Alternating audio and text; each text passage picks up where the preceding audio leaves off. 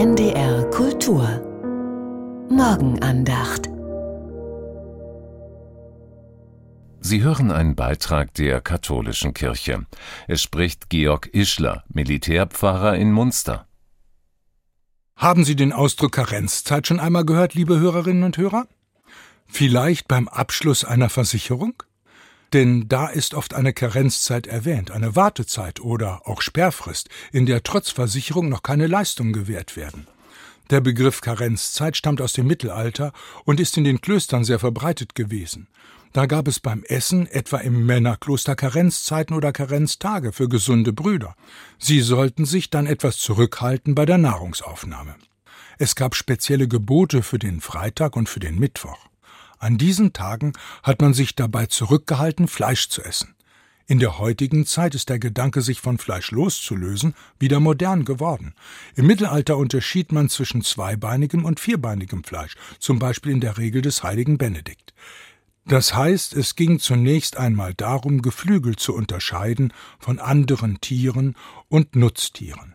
Und Geflügeltiere galten, was das Essen angeht, als deutlich bessere Nahrung also geeignet für Nonnen und Mönche. Das, was ich esse, mal bewusst zu sehen und dann zu hinterfragen, ist bestimmt keine schlechte Idee.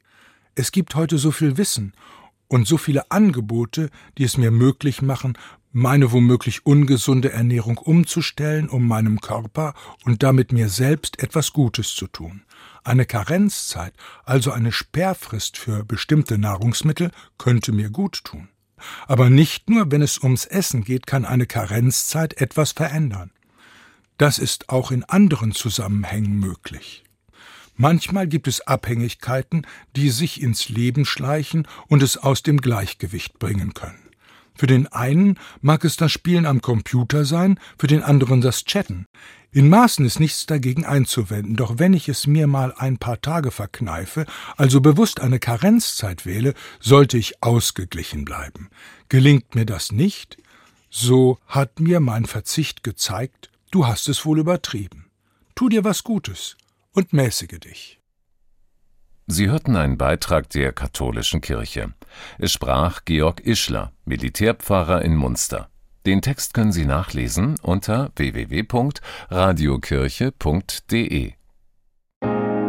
Die Morgenandacht hören Sie werktags um 5.55 Uhr auf NDR Info und um 7.50 Uhr auf NDR Kultur.